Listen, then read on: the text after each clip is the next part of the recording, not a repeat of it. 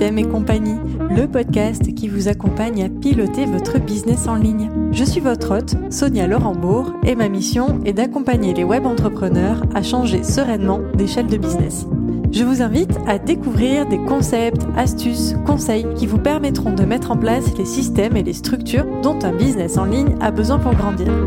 Let's go pour un nouvel épisode.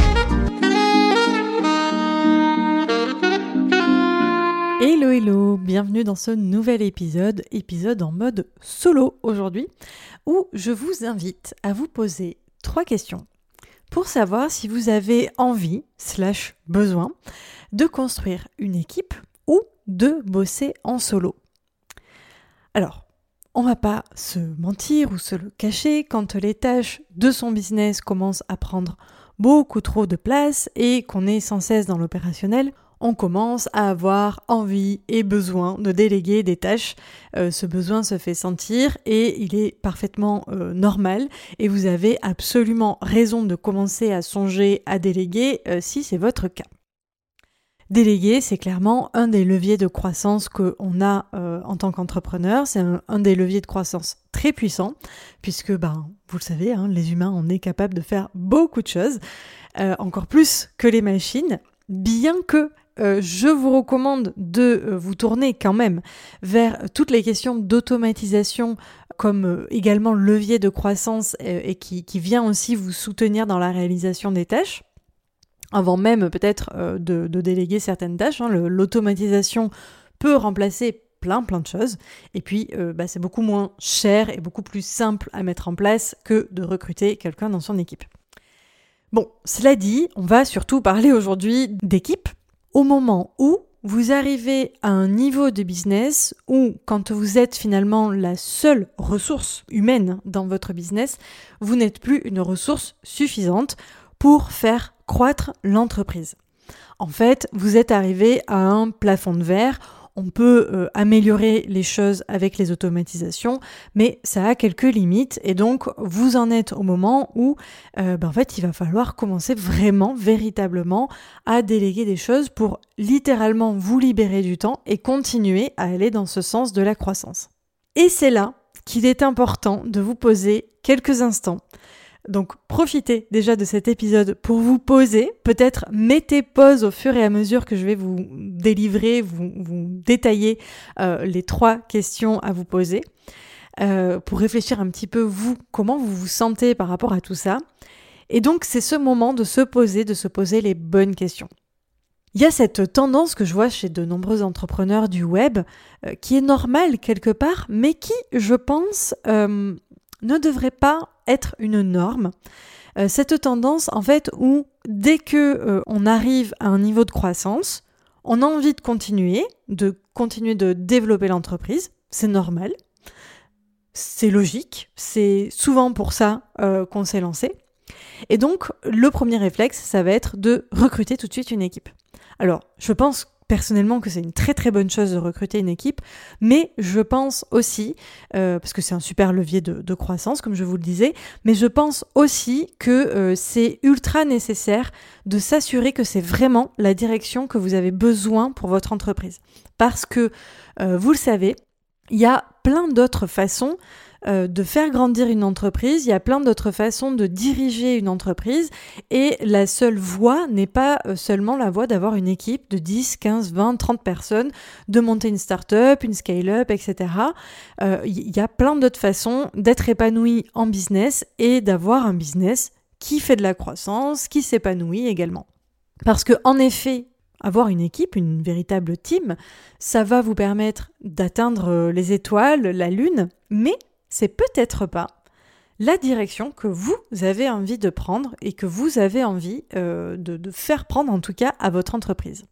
Parce que si les bons côtés sont géniaux, euh, donc c'est tout ce que je viens de dire jusqu'à présent, il y a quand même le revers de la médaille qui peut rapidement peser quand on est parti du mode solopreneur en tout cas, et que du coup on se retrouve propulsé en mode entreprise avec une équipe, etc., les revers de la médaille, si on n'en a pas mesuré l'importance et si on n'en a pas conscience au moment de monter sa team, eh bien ça peut euh, franchement faire mal et vous pouvez vous prendre une jolie claque. notamment, donc qu'est-ce qu'il y a dans ce revers de la médaille? Il y a tout ce qui est temps de management, budget, parce que oui, ça coûte cher une équipe, avoir de nouvelles casquettes, de nouvelles responsabilités, travailler son leadership, etc. Alors, je dis revers de la médaille, ça ne veut pas dire que c'est un revers euh, côté sombre, parce que on peut vouloir ça, on peut adorer ça. Par exemple, moi, à titre personnel, tout ce qui est management, par exemple, j'adore. Donc, bien entendu que ça fait partie des revers de la médaille qui me plaisent, mais il faut en avoir conscience. Donc, voici les trois questions que je vous propose de vous poser pour vous aider en fait à choisir du coup cette direction, à choisir si vous avez finalement, appelons un chat un chat, envie de bosser en équipe, de monter une team ou euh, de rester entre guillemets solopreneur.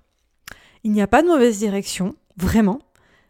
La seule mauvaise direction selon moi, c'est d'en prendre une qui n'est pas clairement, euh, qui n'est pas éclairée. On va dire ça comme ça et euh, qui vous ferait finalement euh, souffrir au final ou qui vous pèserait ou qui serait compliqué à gérer au final pour vous. Ça, ce serait la mauvaise direction. Il y a des tas de business où on a des entrepreneurs solo qui restent en mode solo et vous verrez, j'ai prévu d'en interviewer quelques-uns sur ce podcast dans les prochains épisodes qui fonctionnent très très bien, qui ont une magnifique visibilité, qui gagnent excellemment bien leur vie et dont l'entreprise continue à faire de la croissance. Voilà, donc ceci étant dit, je vous propose de rentrer dans la toute première question. C'est une question plutôt globale et vous allez voir, je ne vais pas faire dans l'originalité puisque je vais vous parler de vision. Alors, plus précisément ici, je vais vous demander de visualiser votre entreprise à trois échelles de temps. Dans un an, dans cinq ans et dans dix ans. Pourquoi dans un an, cinq ans, dix ans? Parce que ça va vous permettre de définir un petit peu les jalons, les étapes et vous rendre compte de la quantité de travail, de l'ampleur, ou pas d'ailleurs, euh, que peut prendre euh, votre vision. Et vous allez pouvoir commencer en fait à jauger, juger de comment vous vous sentez dans, euh, dans, cette vision de wow, ok, par exemple, on va, on va prendre deux exemples volontairement opposés. Vous faites cet exercice-là, vous vous rendez compte qu'à une échelle de 1 an, 5 ans et 10 ans, pour atteindre votre vision euh, a, priori idéale qui est euh, d'avoir par exemple des bureaux avec une équipe de 10 personnes dedans, c'est vraiment euh, ce qui vous fait rêver, etc. Mais quand vous prenez conscience peut-être de tout ce que cela implique, vous allez peut-être vous dire oh, ah ouais non mais peut-être pas en fait parce que je suis pas persuadée de vouloir faire des investissements euh, donc ça veut dire qu'il faut que j'ai tant de trésorerie etc etc donc ça veut dire qu'il faut que je fasse ci que je fasse ça et donc du coup j'ai pas forcément envie de ça. Ou inversement euh, vous pouvez vous dire oui donc moi je me vois bien en mode solo avec quelques freelances autour de moi etc mais vous rendre compte que ça ne rentre pas finalement dans votre, dans votre façon d'être et que ça ne vient pas nourrir, par exemple, que, finalement dans les actions, il n'y a pas euh, ce côté humain, management, challenge qui viendrait vous nourrir et donc ça manquerait peut-être dans l'équation. Donc ce premier exercice, il est volontairement, euh, cette première question est volontairement globale, large, c'est le fameux exercice de la vision. L'idée c'est de voir un petit peu, premièrement, comment on se sent, euh, dans, cette vision-là. Et je vous propose donc de le partager en trois étapes, un an, cinq ans, dix ans, pour voir un petit peu l'ampleur concrète euh, euh, des, des, actions que vous allez devoir mettre en place. Donc c'est un exercice qui prend un peu de temps, qui n'est pas toujours facile. Donc faites-le au meilleur moment pour vous, au moment opportun. pour vous aider, vous pouvez aussi injecter un petit peu de perso dedans, c'est-à-dire vous questionner sur le lifestyle, le style de vie auquel vous aspirez.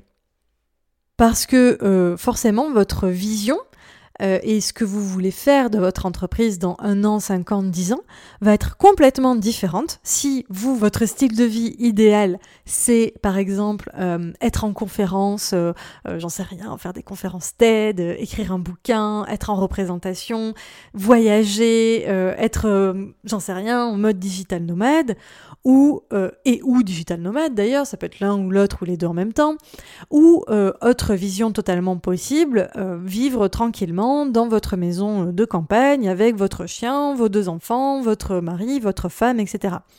Donc déjà, le style de vie que vous voulez va forcément vous donner une petite indication de ce que vous allez faire dans votre entreprise, de votre vision d'entreprise.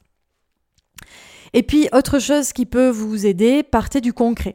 C'est absolument génial de faire un vision board, par exemple, euh, mais euh, c'est pas l'exercice ici, on n'est pas vraiment dans le vision board.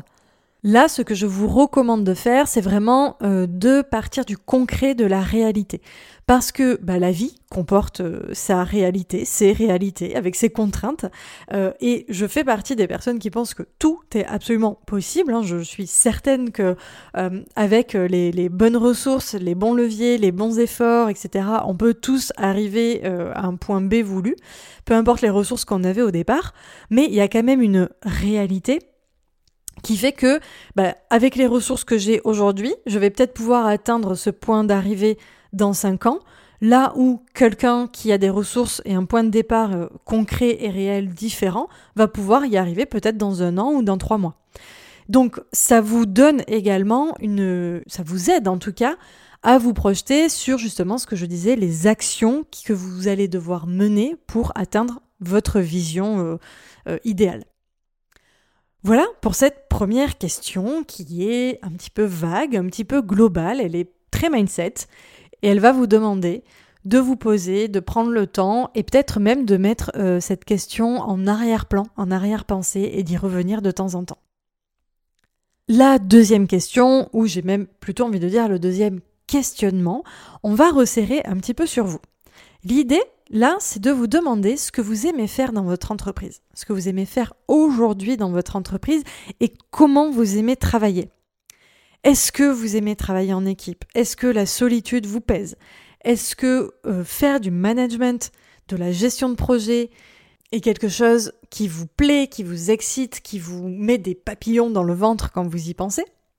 Parce que sachez que même si vous déléguez le management. Vous pouvez très bien dire bah non, moi j'ai une vision euh, où je veux une équipe, etc. J'ai pas envie de faire du management. Hein. ce côté-là me, me plaît pas tellement. Euh, ce côté humain, entre guillemets, euh, me, ne me drive pas, on va dire. Et donc je prévois de déléguer le management aussi. C'est tout à fait possible, mais il y aura toujours une dimension quand même équipe, team dans votre entreprise que vous aurez du mal à éviter, sauf si, et c'est totalement possible aussi, ça peut faire partie de votre vision, euh, vous déléguez aussi la gestion de la boîte. C'est tout à fait possible de mettre un, DG, un directeur euh, général euh, à la tête de votre entreprise. Mais on est ici dans des questionnements, entre guillemets, de solopreneur qui est en train de se demander s'il veut monter une team donc c'est tout à fait une vision que vous pouvez avoir et si c'est le cas, bah, parfait, ça vous aide vraiment à répondre à cette question, bah oui, vous voulez travailler en équipe. Mais généralement quand on est solopreneur, on a rarement, en tout cas, euh, sauf pour des projets très spécifiques, on a rarement cette vision de un jour déléguer carrément euh, la gestion de l'entreprise, la direction euh, et la gestion de l'entreprise. Donc la deuxième question, le deuxième questionnement, il va vraiment tourner autour de vous, votre façon de travailler, ce que vous aimez faire et comment vous aimez travailler. Euh, aussi prenez en considération, ça, va vous aider à répondre à cette question, euh, donc de, savoir si vous voulez une équipe ou pas, qui est est-ce que vous êtes plutôt quelqu'un d'introverti ou d'extraverti? Alors Petit rappel de ce que c'est que l'introversion et l'extraversion, même si je ne suis pas une spécialiste du sujet, on n'est pas du tout dans la question ou le questionnement de la timidité, mais quelqu'un d'introverti va plutôt être quelqu'un qui va avoir tendance à recharger ses batteries tout seul euh, dans, dans, sa bulle et quelqu'un d'extraverti va avoir tendance à recharger ses batteries plutôt euh, avec des gens, des humains autour de lui. Ça veut absolument pas dire que quelqu'un d'introverti ne peut pas avoir une équipe, mais par contre, ça va vous donner une indication sur le mode de fonctionnement parce que du coup, peut-être ça vous donnera l'indication que vous n'avez pas envie d'avoir une équipe dans des bureaux, dans un grand open space, parce que vous n'allez jamais pouvoir euh, recharger vos batteries et donc en tout cas, c'est pas le modèle que vous allez adopter. Voilà pour cette deuxième question. La troisième question, le troisième questionnement, va tourner autour de la taille de votre business et du chiffre d'affaires qu'il génère. Parce que oui, à un moment donné, c'est aussi une question de taille. En tout cas, avoir une équipe va forcément avoir un impact sur la taille de votre business. Parce que avoir une équipe, ça veut dire avoir des ressources financières pour payer ces personnes-là, et aussi avoir de la trésorerie suffisante pour avoir du temps à disposition en cas de chute de chiffre d'affaires, en cas de, problématiques stratégiques dans l'entreprise, etc. On le sait tous, il y a de la variation dans les business. Et donc, qui dit euh, ressources financières pour payer cette équipe, dit augmenter les charges donc de l'entreprise et donc, par définition, faire un chiffre plus important. Donc, je vais schématiser exprès, mais faire du chiffre d'affaires pour vous payer vous euh, payer quelques outils et les deux trois freelances qui travaillent euh, avec vous euh, et donc rester en mode solo n'est absolument pas la même chose, n'a rien à voir en termes d'efforts et de ressources à mettre dans votre entreprise que devoir en fait payer une équipe de 5 personnes, plus les charges que ça implique, et donc par exemple, j'en sais rien, avoir des locaux, équiper votre équipe, votre, oui, équiper votre équipe en matériel, etc., etc. Alors, l'idée ici, c'est pas du tout de vous dégoûter et de vous dire oh là là, avoir une équipe, c'est horrible parce qu'en fait, euh, vous êtes obligé de faire beaucoup plus de chiffre d'affaires euh, et en fait, c'est pas bien parce que ça vous fait travailler plus. Absolument pas. c'est euh, comment dire simplement une direction de business que vous avez envie de donner ou pas. L'idée ici, c'est vraiment de vous donner conscience de ça. De vous donner conscience que quand on a une équipe de 5 personnes en salarié par exemple, ou même des freelances, mais des freelances qui vont être vraiment autour de nous euh, toute, toute l'année, on va dire, je sais pas, chacun ils sont avec nous 50% euh, du temps ou quelque chose comme ça, eh bien, euh, on a beaucoup plus de responsabilités et on doit faire beaucoup plus de chiffres.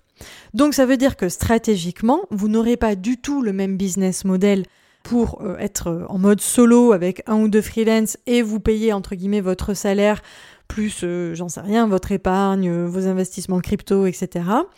Euh, que si vous décidez d'avoir une équipe, etc. On va pas du tout être sur les mêmes stratégies business, business model, etc., etc. On va pas mettre les mêmes actions ni les mêmes efforts pour en fait arriver au résultat voulu.